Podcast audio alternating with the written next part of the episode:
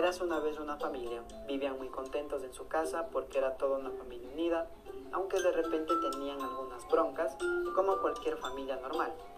Y cada que tenían problemas, la mamá lo regañaba, fuera quien fuera. A cada quien le decía, métete para dentro de tu cuarto, súbete para arriba de tu cuarto. Y entonces los demás le contestaban, yo no me tengo que meter adentro de mi cuarto. Se faltaban el respeto. Y así se contestaban sucesivamente los de la familia.